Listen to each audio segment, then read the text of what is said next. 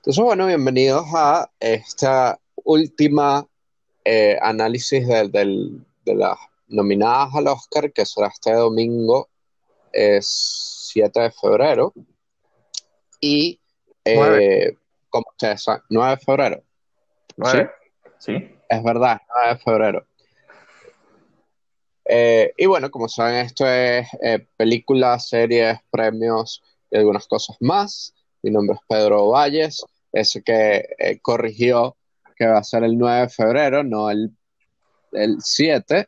Eh, ese es Luis Teneud. Luis, Hola, ¿qué tal? Una vez más, este, contento con terminar este ciclo hoy, un poco triste también, siempre se extrañan las buenas carreras y agradecido con la invitación. Saludos a ti, a Juan y a la audiencia. y también a Juan Goncalves. Juan, Hola, ¿qué tal? Muy buenas muchachos. Eh, ya hemos llegado a la, al, al- ¿cómo es? El capítulo culminante, así como en las telenovelas, para este, esta carrera las premiaciones. Un gusto igualmente. saludarles. Entonces, bueno, hoy nos quedan cinco categorías por discutir, tres de ellas, cuatro de ellas eh, bastante, bastante importantes. Y vamos a comenzar con eh, la de mejor película internacional. En esta categoría tenemos cuatro películas europeas y una película asiática. Las cuatro europeas son eh, Corpus Christi de Polonia, tenemos Honeyland de Macedonia del Norte, tenemos Les Miserables de Francia, tenemos Dolor y Gloria de España y tenemos Parasite de eh, Corea del Sur. Entonces, bueno, eh, Luis, cuéntanos un poco qué, ves tú en esta categoría. Eh, pareciera ser una, una categoría con un ganador bastante claro, igual que fue el año pasado, ¿no? El hecho de que, de que nominen una de las nominadas, valga la redundancia, mejor película, siempre le da un favoritismo y tradicionalmente, o sea, que esto pasado ha ganado esa película. Este, mm, entonces, bueno, pareciera ser un premio cantado y justo para Parasite. En algún momento de la, carrera pensé que Parasite, aspirando a mejor película, como todavía está, no solamente nominada, sino siendo una de las posibles ganadoras, podría ceder esta categoría de Dolor y Gloria, pero hoy no lo veo para nada como una opción. Siempre estará latente, pero no, o digamos, es una opción muy poco probable. Y bueno, las otras tres películas, este, tanto la francesa como la de Macedonia del Norte como la polaca, eh, no parecen tener mayor opción frente, frente a Parasite principalmente, pero en todo caso frente a Dolor y Gloria como, como alternativa. Este, estas dos favoritas recomiendo ampliamente verlas, dos joyas artísticas. Supongo que de Parasite hablaremos un poco más adelante, pero de Dolor y Gloria, más allá de la excelente actuación de Antonio Bandera, de verdad, eh, es una historia que atrapa y que deja un sentimiento increíble. Y bueno, este, como hemos comentado otras veces, pero siempre recordarlo, la presencia de un documental que también está nominado a Mejor Documental. Y a pesar de que Francia llega tal vez como tercera favorita, no sé si podemos considerar un error que mandaran esta película. También hemos hablado de eso previamente, teniendo otra que probablemente hubiera tenido más chance.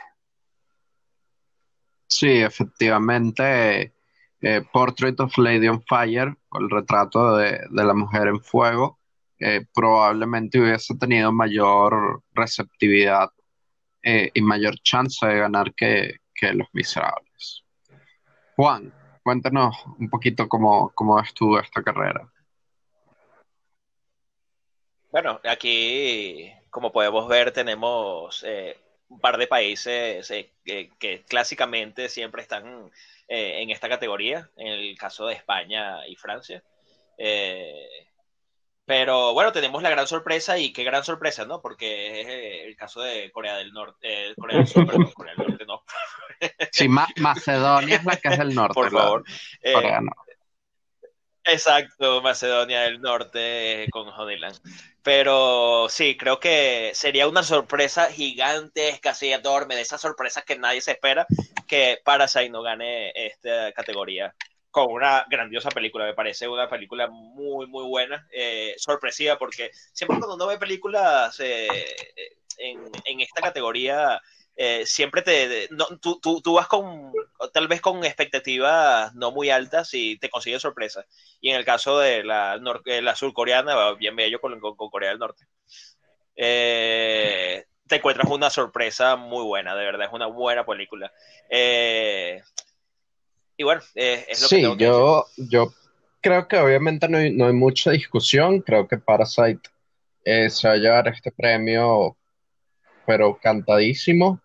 Eh, alguien bromeaba, no sé si bromeaba, lo decía en serio, que Penélope Cruz va a entregar este premio, eh, lo cual además sería muy irónico. Eh, sin embargo. Esta vez no va a gritar Pedro. Exacto. Y, y bueno, es, viable porque Penélope Cruz es ganadora del Oscar, pero, pero no creo que, que vaya a ser así. Eh, efectivamente, el hecho de que Honeyland eh, esté nominada a Mejor Película Internacional es algo que, pasa con muy poca frecuencia. Es la segunda representante de, Macedonia del Norte. Y eh, otro detalle importante acerca de Parasite es que es la primera representante de Corea del Sur nominada en la categoría. Ah, Entonces, pues sin duda alguna es romper toda una barrera lo que va a ser este domingo Parasite. Eh, Qué manera de debutar en esta categoría. Es increíble, sin duda alguna una manera increíble de hacerlo. Ya el año pasado eh, tuvieron una representante, Burning, que llegó bastante, bastante cerca de estar nominada, era favorita para entrar en, entre los cinco y al final entró la alemana Never Look Away.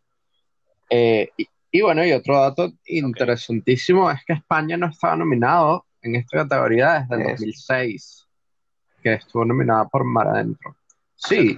Eh, como, bien decía Juan, Francia y España son países con muchas nominaciones, pero que en los últimos años no han tenido tantas. Lo contrario de Polonia, que en los últimos años la han tomado bastante en cuenta. Sí, sí, efectivamente. Entonces, bueno.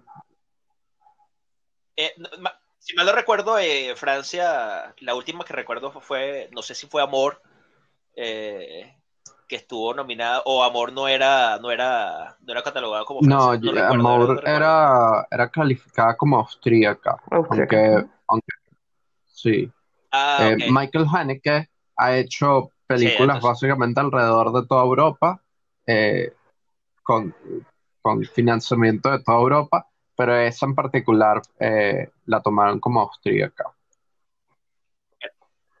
Eh, entonces, bueno, película internacional no, no es algo que, que realmente podría ser una sorpresa durante la entrega de los Oscars de este domingo.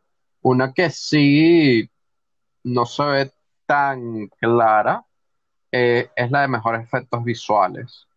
Ahí están nominadas Avengers, Endgame, eh, The Irishman, The Lion King, 1917 y Star Wars The Rise of Skywalker. Of Skywalker, perdón. Eh, Juan, cuéntanos un poco de aquí esta categoría de efectos visuales. Eh, es interesante ver The Irishman en, esta categoría. Me imagino que jugó bastante trabajar, no ver tan viejos los, señores que trabajan acá y o no ver tan, tan jóvenes también. Eh, creo que hubo un trabajo también en efectos visuales en esa parte, ¿no? Eh, bueno, películas que tienen bastantes detalles en cuanto a los efectos visuales que vemos acá. Eh, películas clásicas que tú esperas grandes trabajos en efectos visuales como en, en, estas secuelas de, de, superhéroes como es en Avengers eh, o Star Wars también, que siempre vas a esperar bastante trabajo en, esta, en este tipo de cosas. Eh, pero creo que se están quedando por debajo al que fue el trabajo de 1917, en donde creo que hubo, un trabajo de efectos especiales muy bueno. Eh, sin embargo, por, por la cantidad de efectos especiales que se, que se usan y la, la, manera en que, que, fueron llevados, a mí, yo me, yo me decantaría más por, por Avengers en este caso, donde hay, donde la película se, se, se esfuerza mucho, se, se basa mucho en, usar esta, eh, este recurso. Eh, en The Lion King, claro, eh, hay, un, trabajo bastante interesante, pero no sé, no, no, no, es algo como que se vea con, tanta fuerza como en el caso de, la película de, de, los héroes acá. Eh, no sé cómo lo ven ustedes, muchachos. En este Luis. Sí, este, ya respondiendo primero una, una pregunta que, hizo Juan, revisando aquí, creo que la última francesa nominada en la categoría anterior fue Mustang en 2015. Ahora sí, pasando de nada a este. Gracias, Luis. Ahora sí, pasando a esto, eh, efectivamente son. Para decir. No, nunca, le he visto, nunca le he visto. Eh, es muy bueno. buena. La anotaré como tarea. Em, en mejores efectos visuales, bueno, es una categoría que suele nominar algunos blockbusters, este, pero que sin embargo tampoco es una categoría que haya ganado como pasó este Escuadrón Suicida o algo de esto, ¿no? Sino que suele premiar también trabajos interesantes este, y con, algunas otras nominaciones. Eh, suelen estar nominadas las películas de héroes y podría ser no solamente por el buen trabajo hecho en esta película, sino incluso eh, por premiar el, gremio, digamos, de las películas de héroes, eh, Avengers, una candidata fuerte. De hecho, creo que puede ser la segunda favorita. Pero efectivamente la, favorita, no tan sólida como hemos hablado en otras categorías, es 1917. Y habría que ver qué tan bien o qué tan mal le va a 1917 la noche del domingo. Eh, me atrevería a apostar a 1917, votaría por 1917 si, si pudiera votar, pero es una categoría que está un poco, un poco abierta, ¿no? Que puede dar, no sé si llamarlo sorpresa o que nos puede dar algún ganador no necesariamente esperado. Sí, e, esta categoría yo no la veo tan clara. Creo que creo que Star Wars no va a ganar, afortunadamente. Eh, y creo que Lion King tampoco. Pero el resto de las tres yo las veo bastante, bastante pegadas. Creo que el hecho de que Irishman no sea favorita en ninguna categoría, pues podría ayudarla bastante acá, eh, ya que una cosa que ha pasado muy comúnmente desde que existe este sistema eh, de votación preferencial es que muchas de las películas nominadas a Mejor Película ganan algún premio. De hecho, el año pasado, las ocho películas que estuvieron nominadas a Mejor Película ganaron eh, un premio, al menos cada una. Eh, recordando la desgracia de que Bohemian Rhapsody fue la que ganó más de todos.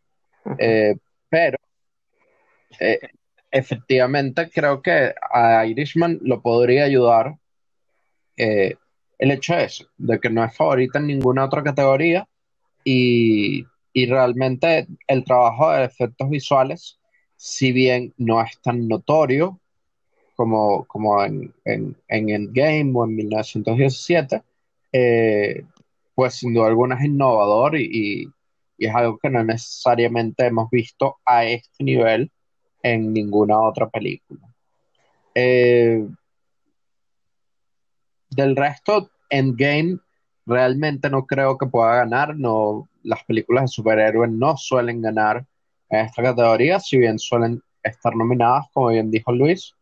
Eh, por el contrario, suelen ocurrir más sorpresas como Ex Machina hace unos años atrás o como First Man el año pasado.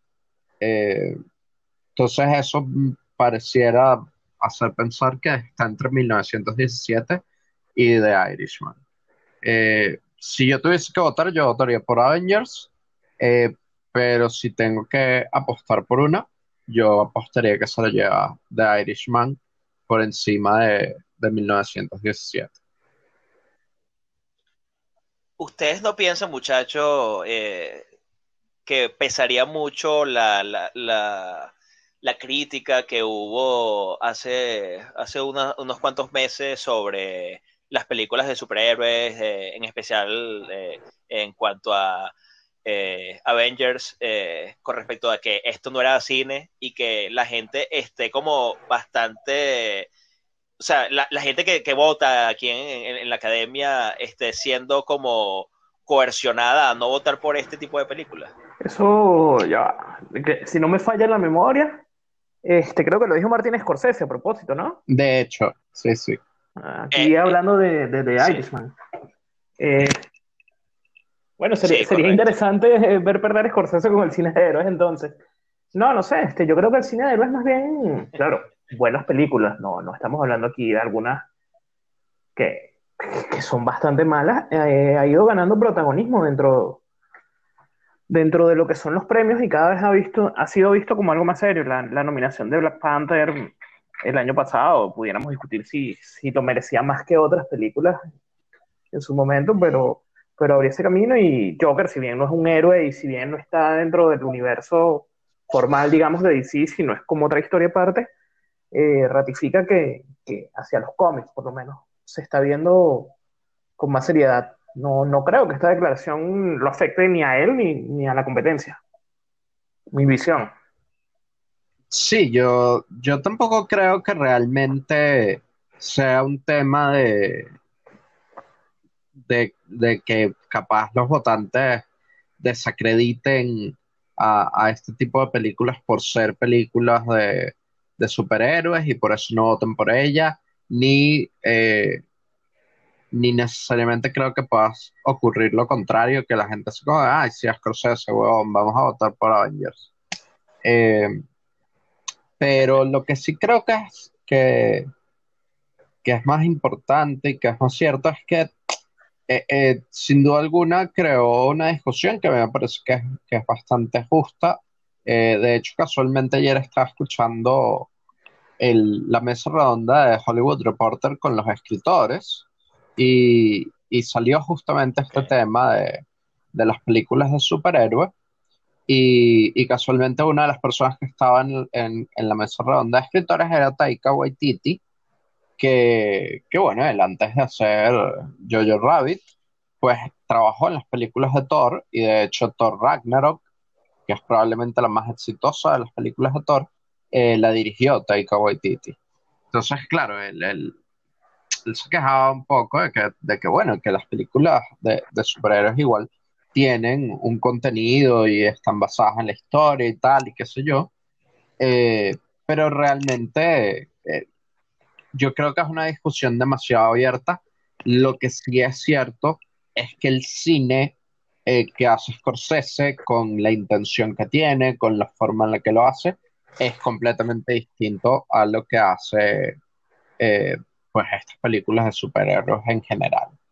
Yo creo que yo creo que en realidad al final el tema de esta película de efectos visuales y por qué capaz no hemos visto una película de superhéroes ganar es que llega un momento que a veces es tan abrumador la cantidad de efectos visuales que tú realmente es así como que ah, nada te sorprende. Mientras que efectos visuales capaz un poco más minimalistas, eh, que sean como más enfocados, eh, terminan dando como una impresión un poco más clara de qué es lo que querías hacer con ese efecto visual y no simplemente una orgía de, de efectos visuales ahí todas en la pantalla, que es lo que suele pasar eh, en Star Wars o, en estas películas de superhéroes.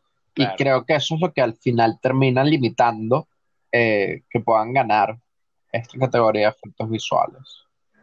En o sea, que la película, la película no solamente tiene que tener efectos visuales o basarse solamente en efectos visuales, sino que además debería de complementar con otros condimentos. Al final, la gente cuando vota en esta categoría pareciera que eh, tiene en cuenta que la película tenga una consistencia en otros Sí, yo creo que, que al final eh, uno de los temas recurrentes es cómo vota la gente y al final la gente siempre va a votar emocionalmente.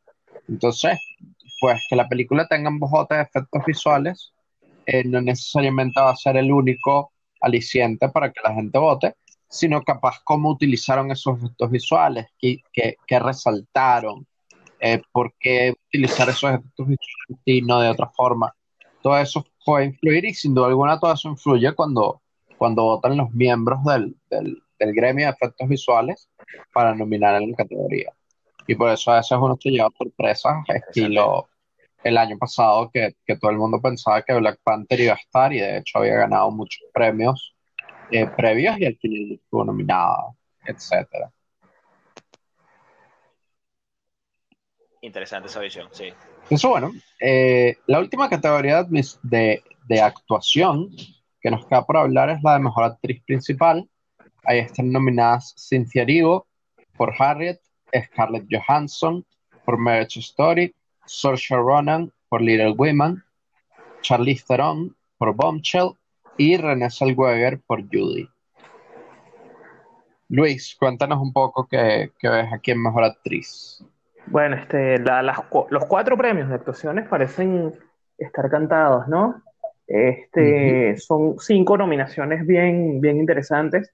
Cintia Erivo, además, que tal vez fue la que entró como sorpresa, nominada también a Mejor Canción, lo comentamos en un programa anterior, este, con un muy buen papel dentro, tratando un personaje histórico para los Estados Unidos que creo que nunca había sido retratado en el cine, no sé, no sé por qué leía eso en estos días, y bien sólido, pero el mismo hecho de, bueno, es que no sé, porque salvo la gran favorita, con las otras cuatro parece haber como una especie de juego, ¿no? Pero es la que veo como más débil de cara al triunfo, no en cuanto a la actuación en sí.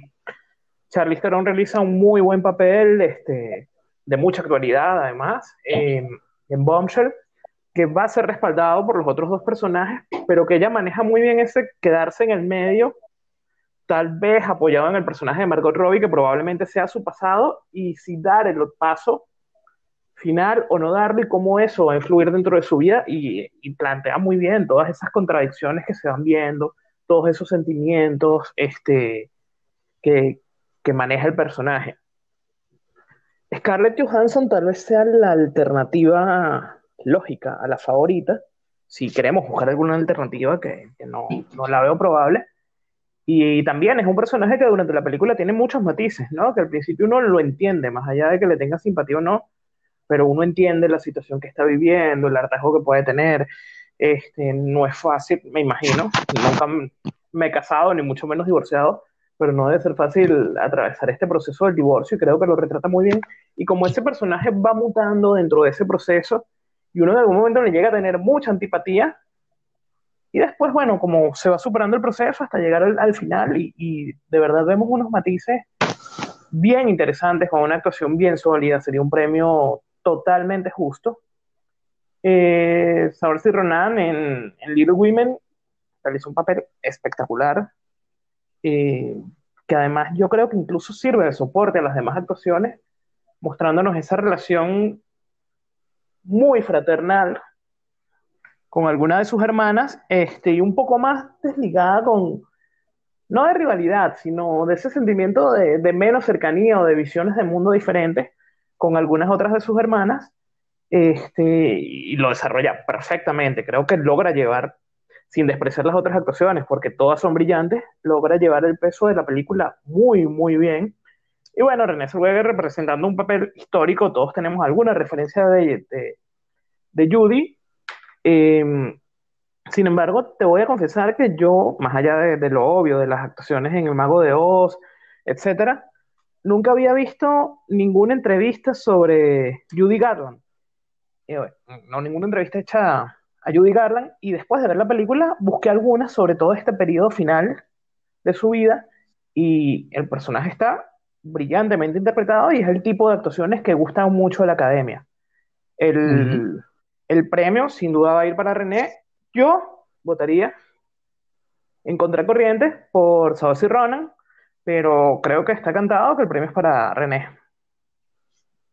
Sí, yo, yo también creo que, que, bueno, que esta es una categoría bastante, eh, bastante buena. Creo que todas las nominadas efectivamente hacen un muy buen trabajo.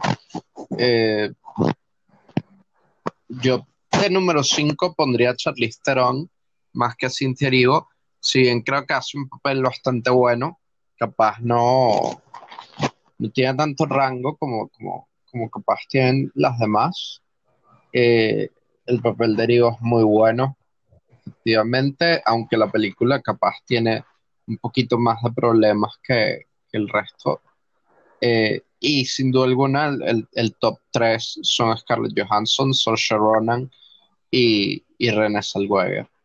Eh, yo creo que efectivamente Renée Zellweger es la que va a ganar.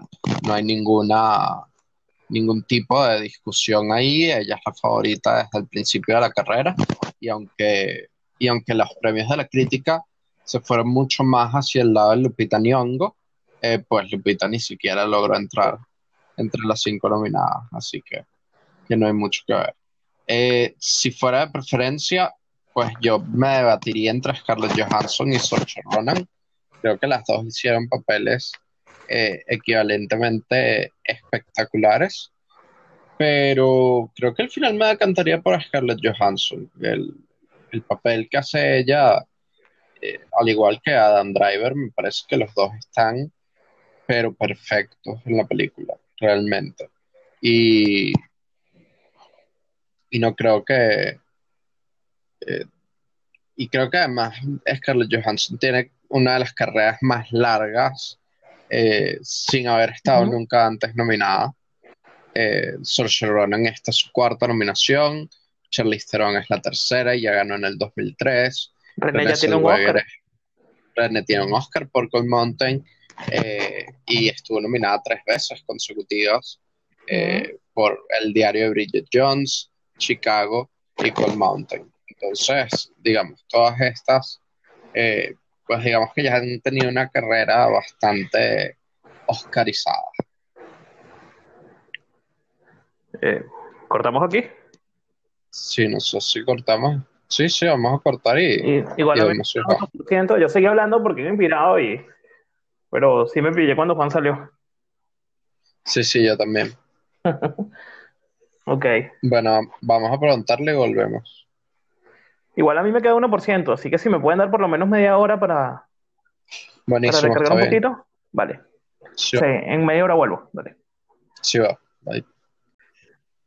Ok, eh, bueno, tenemos aquí cinco grandes actrices en esta categoría.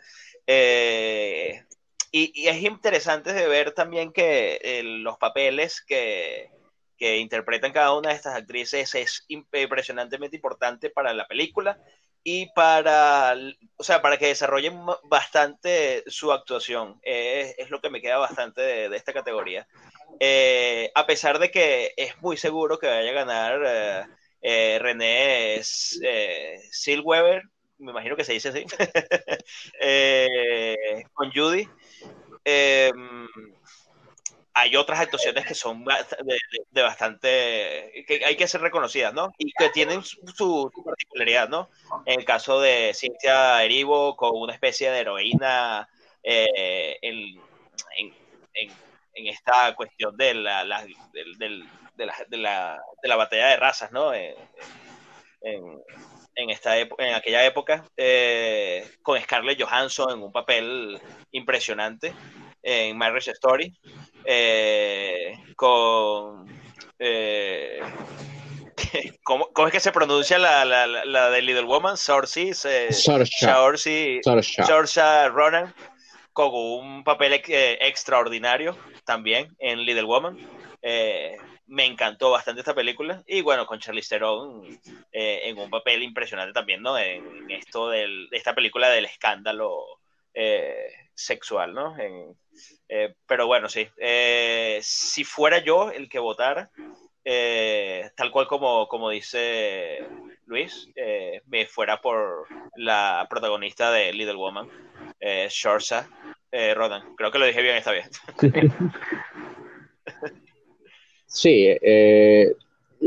las dos categorías que quedan pues son las más importantes. la primera es mejor director eh, en esta categoría tenemos nominados pues a nada más y nada menos que Martin Scorsese por The Irishman, a Sam Mendes por 1917, a Quentin Tarantino por Once Upon a Time in Hollywood, a Bon Joon-ho por Parasite y aún más increíblemente a Todd Phillips eh, por Joker. Juan, cuéntanos un poco qué, es que mejor director. A mí me gusta bastante cómo fue nominada esta categoría. Me gusta. Bueno, eh, vemos grandes nombres aquí, ¿no? Como eh, vemos a Martin Scorsese y a Quentin Tarantino, ¿no? Que son unos monstruos en, en, en cuanto a dirección.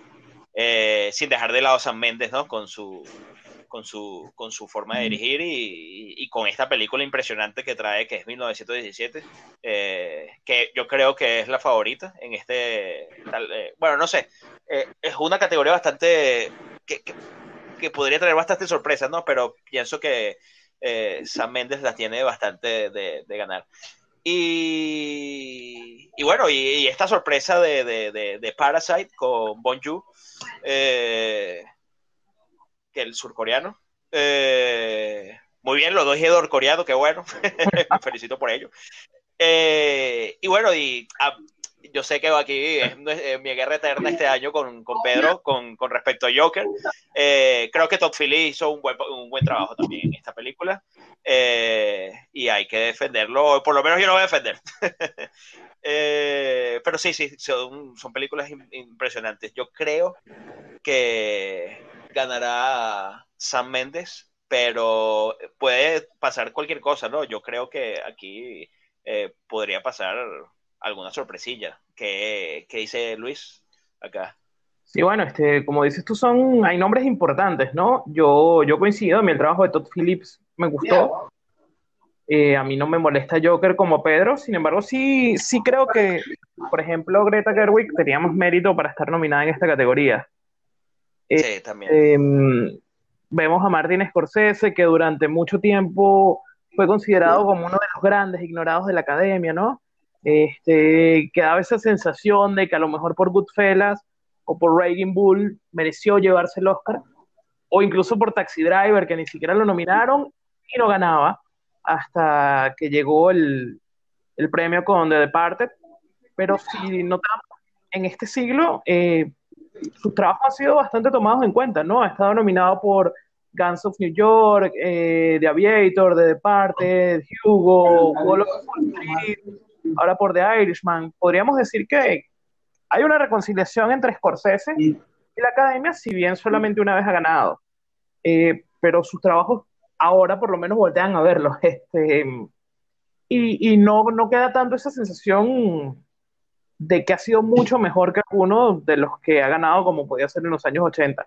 Tarantino, uno de mis directores favoritos, este, puede estar entre mis cinco o seis directores favoritos, con su estilo bien particular, trabajo em, y, una nominación súper justa. Eh, si, si me tocara votar, yo votaría sin dudarlo por Tarantino. Y bueno, luego tenemos lo que debe ser la pelea por el premio entre Bon Joon-ho y San Méndez, dos trabajos excelentes. Eh, yo siempre comento que para mí, ¿no? en particular, lo más importante que tiene una película es el director porque le brinda todo el estilo, la, esa parte artística y ya tú sabes, viendo el director, no lo sabes hasta que no ves la película, pero puedes asumir si una película te va a gustar o no solo con eso. Y de verdad que los dos trabajos son, son increíbles, ¿no? Cualquiera de los dos sería un justo ganador. Yo, yo votaría por San Méndez porque me gustó mucho más el trabajo, pero no, no, vería injusto que ganara el director surcoreano y creo que va a ganar San Méndez. Recordar además que ya San Méndez tiene un premio em, por Belleza Americana, que también fue una película un poco diferente para su momento, pero además muy buena. Sí, eh, esta categoría es, es, una muy buena categoría. Hay, hay cuatro muy merecidos nominados. Creo que, que era imposible sacar a ninguno de los cuatro. Eh, Scorsese, Tarantino, Méndez y, y Jung-Hoo. Eh, dos leyendas, efectivamente, como Tarantino y Scorsese. Dos ganadores de Oscar, como Scorsese y Sam Méndez. Y, y bueno, y Bon Joon-ho que, que, sin duda alguna eh, rompió una, una gran barrera, que aunque esta década ha estado repleta de, de directores no americanos ganando el mejor director, eh, pues sin duda alguna el hecho de que, de que sea un asiático, eh, cosa que creo que no pasaba desde Ang Lee, quien ganó esta década también. Eh, pues es bastante importante. Eh, y bueno, después está Todd Phillips, que realmente yo no entiendo muy bien qué es lo que hace en esa categoría, eh, pero, pero fue lo que eligió la academia por alguna razón. A mí me parece que, que efectivamente Greta Gerwig o, o Noah Baumbach o James Mangold, eh, cualquiera de esos hubiese sido una opción más, más mejor, como quien diría. Eh, yo, eh, probablemente estuvieron muy cerca ¿no? de llegar a, a, estar nominados. Es posible. es probable, es probable. Es bastante posible. Eh, entonces, bueno, de, de, estos cuatro, yo creo que, que efectivamente, como, como dijo Luis, la, la, carrera pareciera estarse decantando por, por Méndez y Bon Joon-ho. Méndez ganó el DJ, ganó el BAFTA, lo cual pues nos puede llevar a pensar que, que sin duda alguna es quien se va a terminar llevando el mejor director.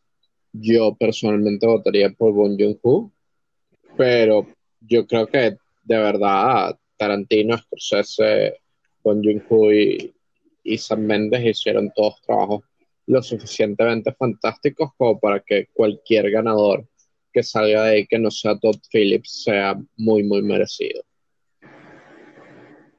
Y bueno, llegamos a la última categoría, a la categoría reina, a la más importante eh, y, a la que siempre queda más polémica, que es mejor película. Ahí las nominadas son Ford vs. Ferrari, The Irishman, Joe Rabbit, Joker, Little Women, Marriage Story, 1917, Once Upon a Time in Hollywood y Parasite. Juan, Cuéntanos qué, ves ahí en Mejor Película. Bueno, tenemos un buen año. Yo creo que esto es un buen año para las nominadas a Mejor Película. Eh, tal vez alguna que otra película pudiera haber entrado acá. Eh, pero yo creo que tenemos muy buenas nueve películas eh, sin desperdicio alguno. Eh, en cuanto a lo que quieras ver eh, acá, ¿no? Y hay mucha variedad también, ¿no? No tenemos drama, tenemos un poco de acción, bueno, tenemos bastante acción también, eh, tenemos de todo, tenemos de todo, tenemos cosas que, que, que, hablan de, de, de, hace varios años, de hace muchos años, como de la Segunda Guerra Mundial, de la Primera Guerra Mundial, y, y cosas un poco más actuales, ¿no? Eh, como en el caso de tal vez Parasite o Marriage Stories, que, que no, no, se invocan a, a, cosas muy, muy viejas, ¿no? Pero, pero sí, sí, eh, de verdad que un compendio bastante interesante y bastante diverso que es para todos los gustos. Películas de cualquiera te va a gustar también. Eh, eh, nosotros hicimos nuestro top, ¿no? yo yo comenzaré con mi top. Eh, y dejaré de último a The Irishman eh, porque siento que fue muy sobrecontada. Eh, yo sé que Martín Scorsese es este tipo de, directores y, y, de hacedores de películas que eh, quiere, no quiere dejar nada por fuera, ¿no? Y, creo que a veces, en mi opinión, peca un poco de, alargar mucho la, la, las películas. Eh, y creo que tal vez fue, es lo que se puede criticar o que lo, le puedo criticar en esta, en esta película, que estuvo, estuvo muy buena, pero la coloco de último. Eh, Jojo Rabbit eh, sigue en, en, el, en, el, en el escalón ascendente eh, con una historia bastante diferente de cómo ver la Segunda Guerra Mundial a través de la, vista de, un pequeño, ¿no? De un niño eh, que además tiene como amigo imaginario a Hitler. Entonces te imaginarán que hay de todo, ¿no? Hay un poco de drama, hay un poco de bastante comedia ahí eh, y unas grandes actuaciones. Eh, luego venimos con Marriage Story, eh, una película que me encantó, eh, me sorprendió, porque fue una película que, de estas que te consigues en Netflix y no tienes un poco, no tienes mucha, eh, no sé, eso es lo que me pasa a mí cuando, cuando estoy viendo una película que viene de Netflix, no, no le tengo ninguna... Buena expectativa. no, me causa así como... O sea, exacto, no una expectativa, no como cuando vas a ver una película muy sonada al cine, ¿no? Y de repente termina y te quedas así como que, wow, pero qué buena película acabo de ver. Eh, me recordó mucho eh, a aquella película que hizo Kate, eh, Kate Weasley con, Leonardo. DiCaprio. algo muy parecido, claro, un poco diferente, ¿no? en cuanto al otro drama. Por cierto, voy, a, hacer una acotación aquí. Esa película la dirigió Sam Mendes, casualmente. Revolutionary Road, ¿era eso? Ajá. Exactamente, Revolutionary Road. Y, hubo similitudes, y te, pude calcular similitudes sobre todo en, la, en, en, el juego de los diálogos entre parejas, ¿no? Eh, me encantó, me encantó la película de verdad. Eh, luego, eh, siguiendo en el escalón ascendente, coloqué a Once Upon a Time in Hollywood, una historia de Quentin Tarantino uh. narrada al estilo de Quentin Tarantino, que siempre hay algo allí, hay, un toque que siempre nos sorprende y esta no es la excepción. Eh, actuaciones brillantes, eh, una forma de, de, mostrar una historia bastante eh, particular y bastante buena. luego tengo a Ford vs Ferrari, una película que no sé por qué, digamos que no te gustan los autos o no te gustan los carros, eh, o no te gusta la vida de, eh, los motores, pero te termina eh, tocando la fibra, ¿no? esta película. no sabes por qué, pero te, te, toca la fibra y me imagino que a la gente que le gusta los autos es una película que tiene que ver. muy buena, muy buena. Luego seguimos con Little Woman, una historia que me sorprendió también. Eh, esperaba ver un drama bastante, eh, eh, digamos,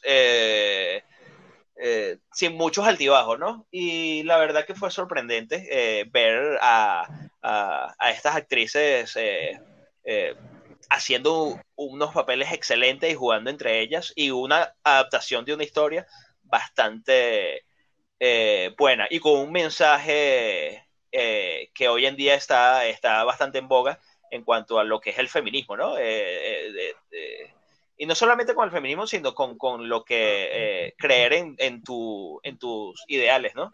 es lo que te queda de, la, de, esta película. luego tenemos a Parasite, que es la sorpresa del año. no sé si ustedes me acompañan en esta, en esta afirmación que hago. es una muy buena película, muy sorpresivamente muy buena. Eh, y que sea hablada en coreano y tengamos que todos ver, no importa que seamos, eh, seamos eh, anglosajones, o sea, que las personas sean anglosajones o sean españoles, todos van a ver, tener que leer esta vez los subtítulos en el cine. eso me, Puedes buscar la traducida si no quieres, pero vas a perder mucho de la película. Sí, no, no, no. ver una película traducida es, para losers, ¿ok? Luego tengo de segundo lugar a 1917, eh, una película que me encantó. Eh, fue diferente a lo que yo esperaba, sin embargo, no fue, no fue de desagrado, sino fue una diferencia que me encantó. Eh, una película muy muy, muy interesante, ¿no? El cómo lleva el ritmo de todo lo que es la película eh, y, y, todo lo que vives allá eh, eh, durante las casi dos horas, ¿no? Sí, dime. Este, ¿Tú quieres decir la número uno? ¿Quieres perder la amistad con Pedro? no, ya Pedro la sabe, Pedro sabe que es mi, mi, número uno. Y, y, bueno, te imaginarás el, el, el, el mensaje que, que recibieron. No, no fue grosero, no fue grosero, de verdad. Pedro no es grosero. Pero, pero grosero tal vez eh, cuando Tengo otra alcohol. No, vale, mentira, mentira. pero no, no, no. Eh, Joker es mi primera. Eh, fue una historia que me encantó. Eh, de un antihéroe llevado a cómo él se convierte en el, en el antihéroe que es. todos esos pequeños detalles que, que, que son eh, mostrados en esta película y con muy toques que me gustaron bastante en cuanto a, la forma en que fue hecha la película, la forma que fue dirigida. Eh, yo sé que todo esto lo va a refutar Pedro, a lo cual, bueno, eh, es mi decisión, pues, y es mi opinión, eh, y por eso estamos acá, ¿no? Claro. nuestras opiniones. Pero bueno, es mi, mi, mi, número uno. Veremos cuál creo yo que va a ganar, o cuál creo que es la que va a, ser elegida. Yo creo que sería 1917. pero uno nunca sabe, ¿no? Puede, puede podemos tener sorpresas acá. Luis. Yo tengo que hacer el mismo ejercicio de Juan, me voy a ganar también algunos enemigos. Bueno, como tú quieras. Este, no, lo primero que quiero decir es que coincido totalmente, es un muy buen año, son, es un grupo de nueve, de nueve películas muy buenas. A mí siempre me pasa, y estoy seguro que a todos nos pasa, que cada año hay alguna que no nos gusta, este, y que uno sabe que merece estar nominada, pero que tú dices no es mi estilo de película. Por ejemplo, el año pasado de Favorite, eh, a mí no me gustó, pero los méritos artísticos, las actuaciones, etcétera, todo lo que fue la producción, no decía, sí, tiene que estar nominada, solo no es mi tipo de película. A veces me pasa que no entiendo que es una película nominada, por mucho que me guste. Bohemian Rhapsody, la, me, me quedé con muy buen sentimiento, pero nunca entendí por qué la nominaron, tenía unas fallas graves en muchos aspectos. Este, Como existir. Sí, no, la primera hora en verdad uno, uno porque conoce a Queen, pero no, no entendía la historia.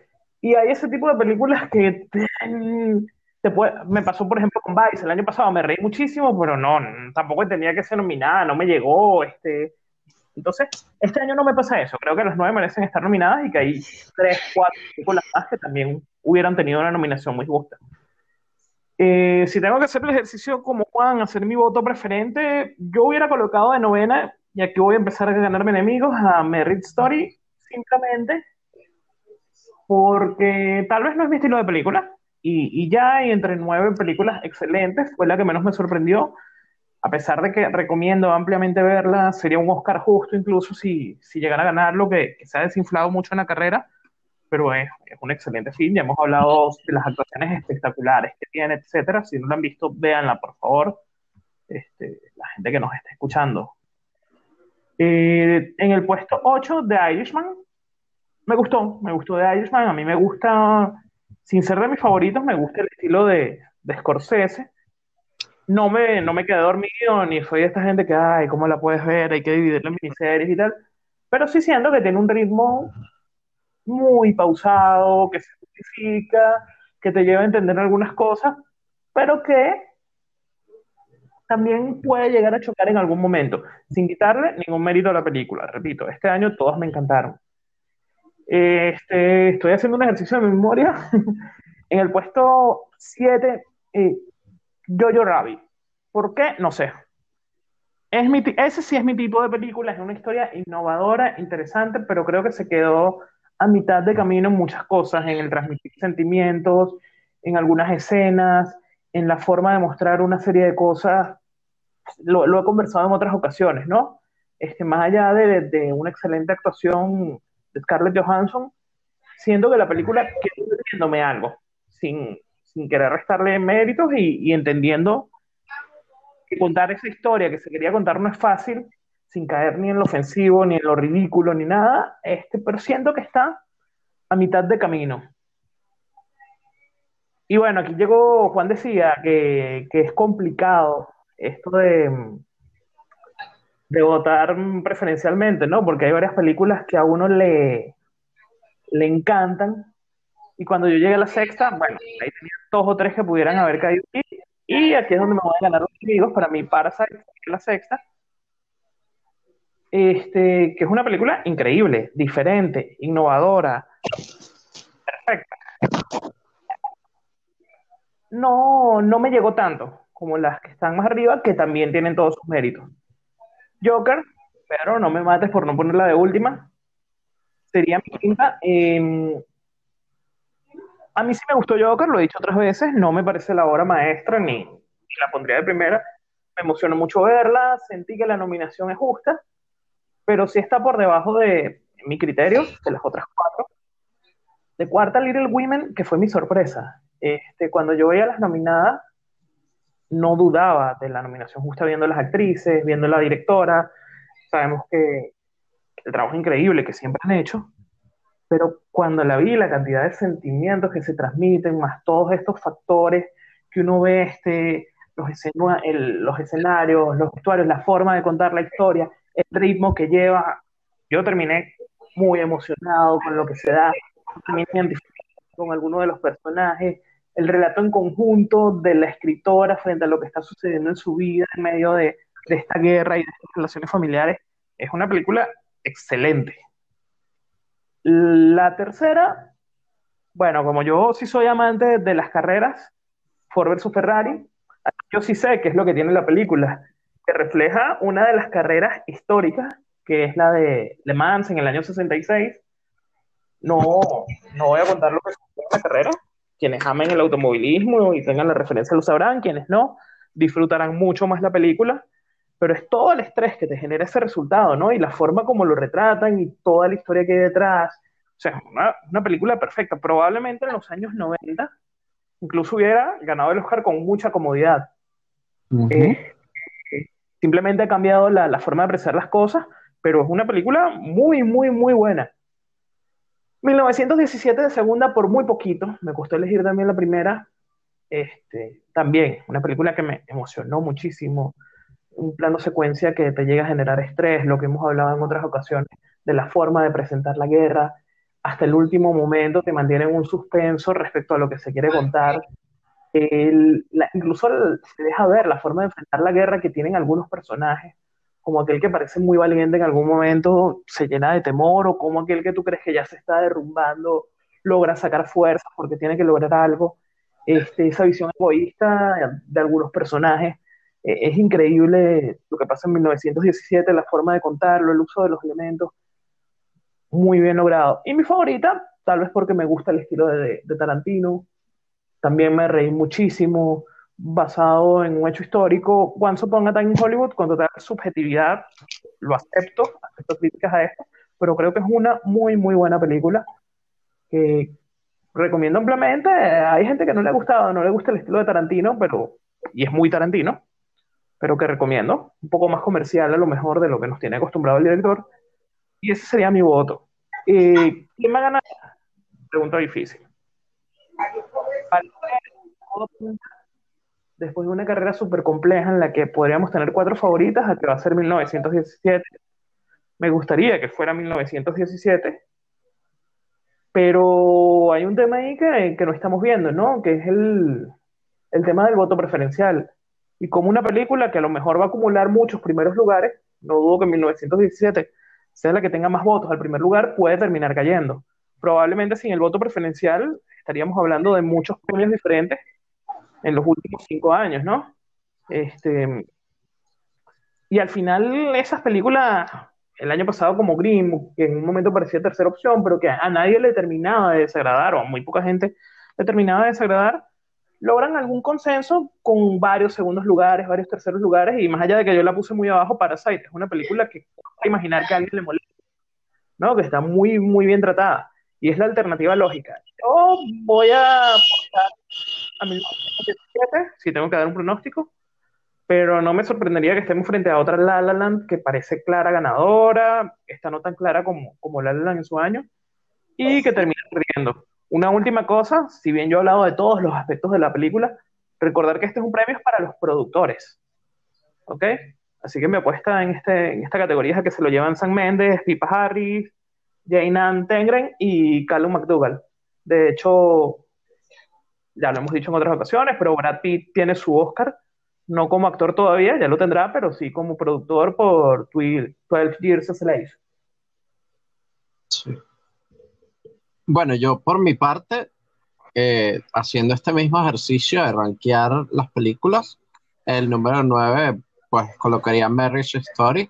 No, no, mentira, estoy echando broma. Obviamente el, número 9 es Joker. Eh, yo, a diferencia eh, de lo que dice Luis, entiendo pues capaz la relevancia cultural que puede tener la película dado el hit taquillero pero realmente yo no veo por qué Porque sería, efectivamente es mejor película que muchas de las que estuvieron nominadas el año pasado. Eh, pero, pero de ahí a estar nominada este año no, Eh, para mí la número 8 es Jojo Rabbit. Efectivamente, como tú bien decías, Luis, eh, es una película muy eh, como tierna, bonita, comienza bastante bien, pero le falta algo, le falta capaz arriesgarse un poco más, capaz tratar de, de darle otro sentimiento, porque es como una película eh, con un tono eh, adulto, pero con un desarrollo infantil.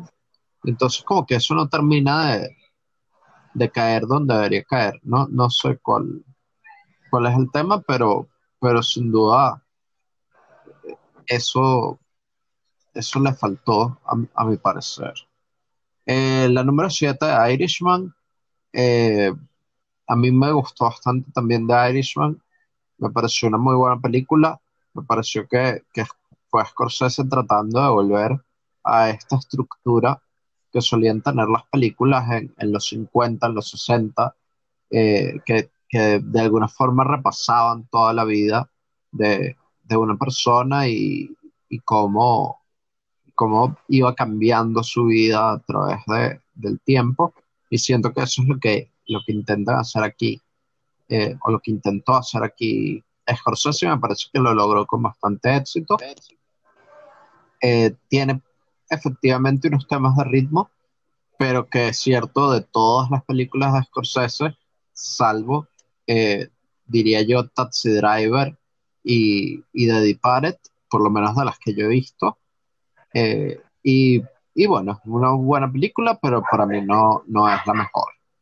Eh, en el número 6 colocaría Ford vs. Ferrari, eh, película que me pareció fantástica, me encantó, efectivamente estoy de acuerdo con lo que dice Luis. Hace 20 años atrás hubiese ganado el Oscar, pero con mucha facilidad. además, Christian Bale y Matt Damon están brutalmente bien eh, en la película, tienen una química absolutamente genial y, sin duda alguna es una película muy solvente, muy solvente y que vale la pena verla además en el cine eh, porque tiene pues, un trabajo de producción eh, fantástico. mi número 5 sería 1917 a mí me pareció una película realmente buena, eh, me pareció que estuvo muy bien hecha, eh, me gustó que, yo cuando comenzó la película yo dije, ah, otra vez eh, salvando al soldado Ryan, pero ahora en una toma. Y, y, realmente me parece que el final está mucho mejor resuelta que salvando al soldado Ryan. Yo, yo tuve mucha, eh, aversión durante mucho tiempo a esa película y, me parece que aquí lo que no resuelve bien Spielberg en, en su película, aquí queda muy bien resuelto. Eh, efectivamente está muy, muy bien hecha, eh, muy bien contada, muy bien llevada. es una película bastante, bastante sólida y, nos da una visión de, una guerra que efectivamente vemos con muy poca frecuencia como la Primera Guerra Mundial. Así que, pues, para mí, fantástico. Eh, en la cuarta posición pondría Once Upon a Time in Hollywood. Eh, me parece que efectivamente es, una de las películas eh, mejores contadas de este año. sin duda es el mejor guion que ha hecho Tarantino, pero pues, por años luz y, y, es una película fantástica. Y el, el, último acto de, de Hollywood es probablemente lo mejor que se hizo este año individualmente dentro de una película. Eh, creo que no, no, no hay forma de, de, tener un acto tan, tan, tan fantástico, tan, tan monumental como, como el último acto de, de Once Upon a Time in Hollywood. Eh, en el tercer lugar, colocaría Marriage Story de, de Noah Baumbach. Es una película que me encantó. Eh, pues si han escuchado todos los podcasts, eh, pues habrán escuchado que votaría por Laura Dern, y votaría por Adam Driver, y votaría por Scarlett Johansson, eh, y votaría por, por Noah Baumbach a, a mejor guion. Entonces, pues creo que eso es una, una señal clara de, de lo mucho que disfruté la película, de, de, lo bien estructurada que me parece que está. Eh, me parece que es, es, un tipo de historia que no necesariamente se sigue contando de esa forma. Eh, a ti te recordó un poquito al, a Revolutionary Road, Juan. A mí me recordó un poquito a, a Ordinary People de, de, Robert Redford, que ganó el Oscar en, en 1980, eh, a o a Kramer versus Kramer, eh, que, que, ganó en el 79. Y, y, efectivamente es una película que hace 30, 40 años hubiese ganado eh, con bastante con bastante solvencia y creo que de verdad eh, pues es una lástima que, que, durante la temporada de premios las dos de Netflix de alguna forma se desinflaron eh, capaz por el mismo hecho de que son de Netflix, pero, pero Marriage Story me pareció fantástico. Eh, mi número dos es Little Women. Eh, yo disfruto mucho, disfruté mucho de Lady Bird y, y, tenía muchas expectativas acerca de Little Women, eh, lo cual a veces sirve para bien y a veces sirve para mal. Eh, y yo creo que en este caso sirvió para bien. Es, es, efectivamente una película hermosa, a pesar de que uno, por las referencias culturales, eh, ya más o menos sabe cosas de las que pasan en Little Women. Eh, y, y, con todo eso, no, no, el impacto que, que tienen eh, en la forma en la que la cuenta Greta Gerwig, eh, pues es, es muy distinta.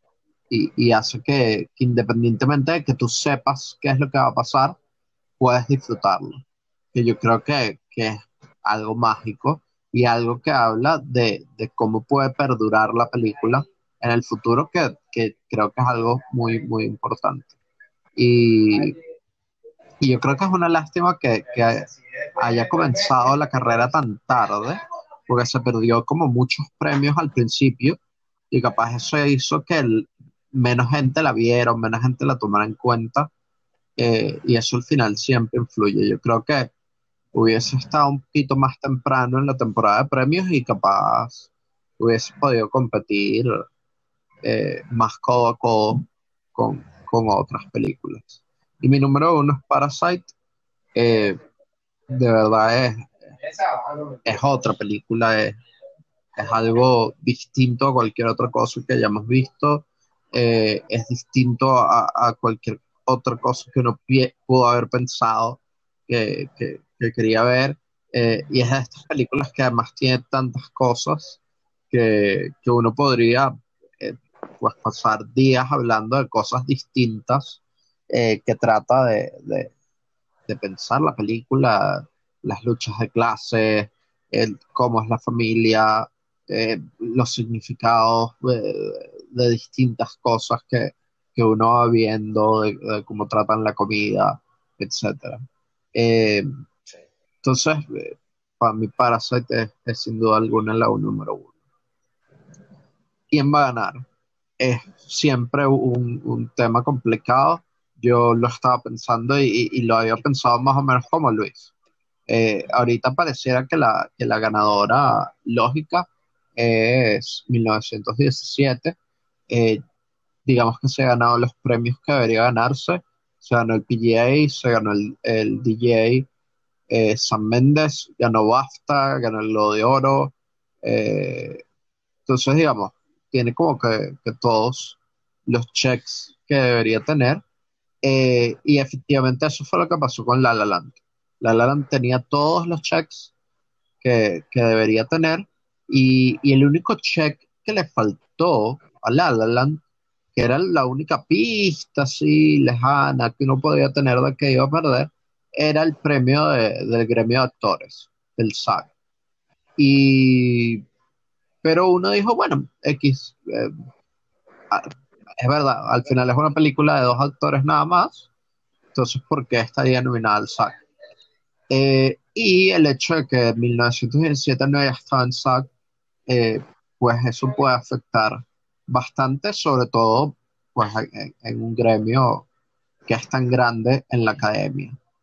Y efectivamente, en ese gremio eh, y en esos premios SAGs, vimos lo que pasó con Parasite, que yo no sé si ustedes tuvieron la oportunidad de verlo, pero cuando salió el elenco de Parasite a, presentar mejor, a, presentar la película, perdón, eh, todo el mundo se paró y le dieron una ovación y, casi que estuvieron un minuto y medio parados ovacionando a los actores de Parasite, cosa que yo jamás había visto en 20 años viendo los SACs. Eh, entonces, digamos, eso puede, puede indicar un, apoyo grande hacia Parasite y, podría llevar a, una división de premios y una división de premios aquí eh, podría ser que gane una película eh, que capaz a todo el mundo le gusta más o menos, eh, pero que no, no crea reacciones, digamos, tan fuertes. Y esa película podría ser Jojo Rabbit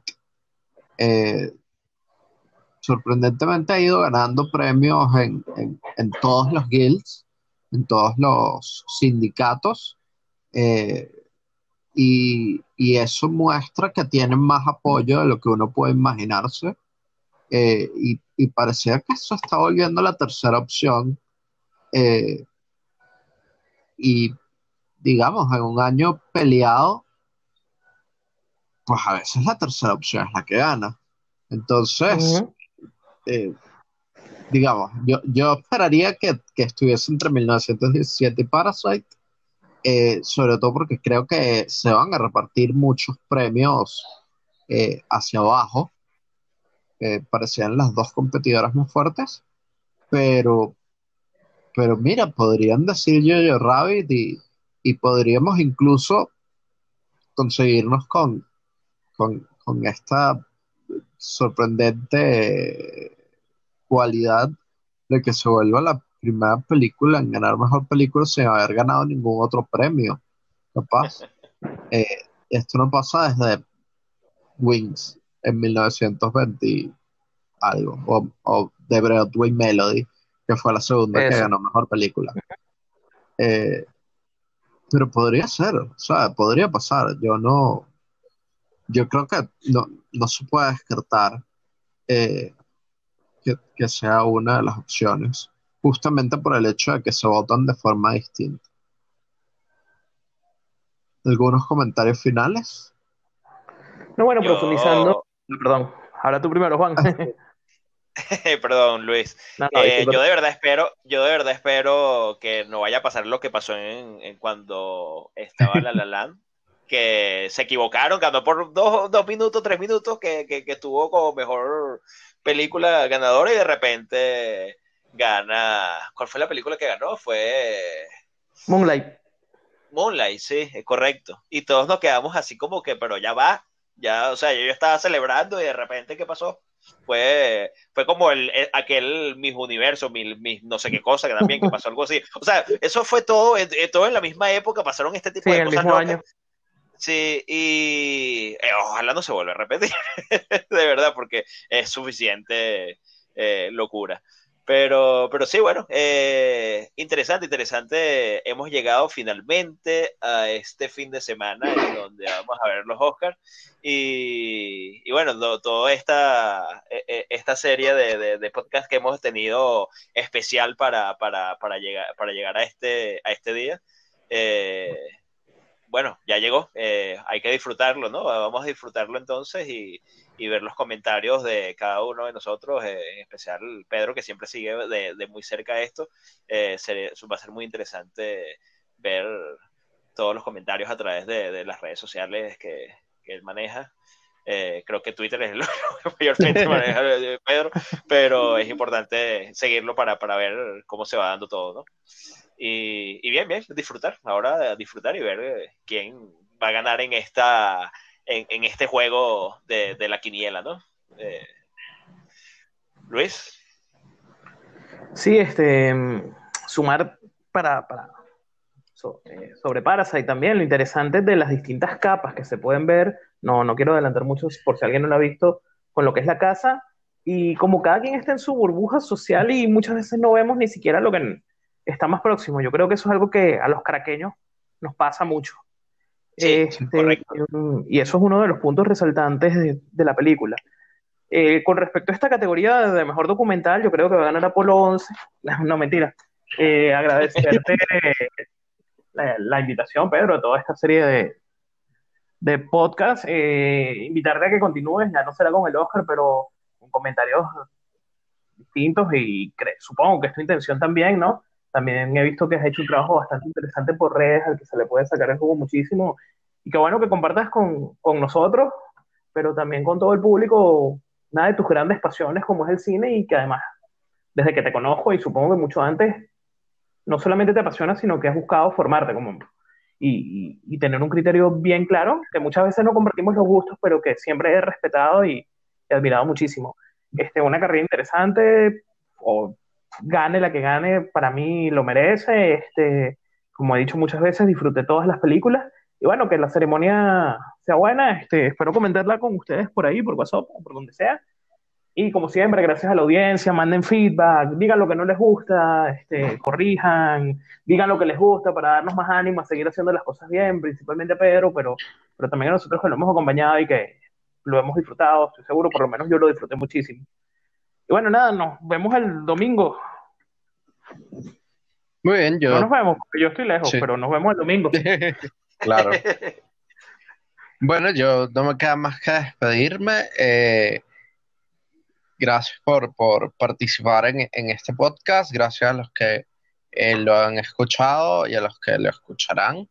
Eh, y bueno, no me queda más que, dejarlos con, una pregunta investigativa, que es ¿cuándo fue la última vez que la mejor película de BAFTA ganó mejor película en los Oscars? Investíguenlo para que vean. No es reciente. Entonces, bueno. okay. Eh, nos escuchamos en una próxima edición de eh, películas, series, premios y algunas cosas más.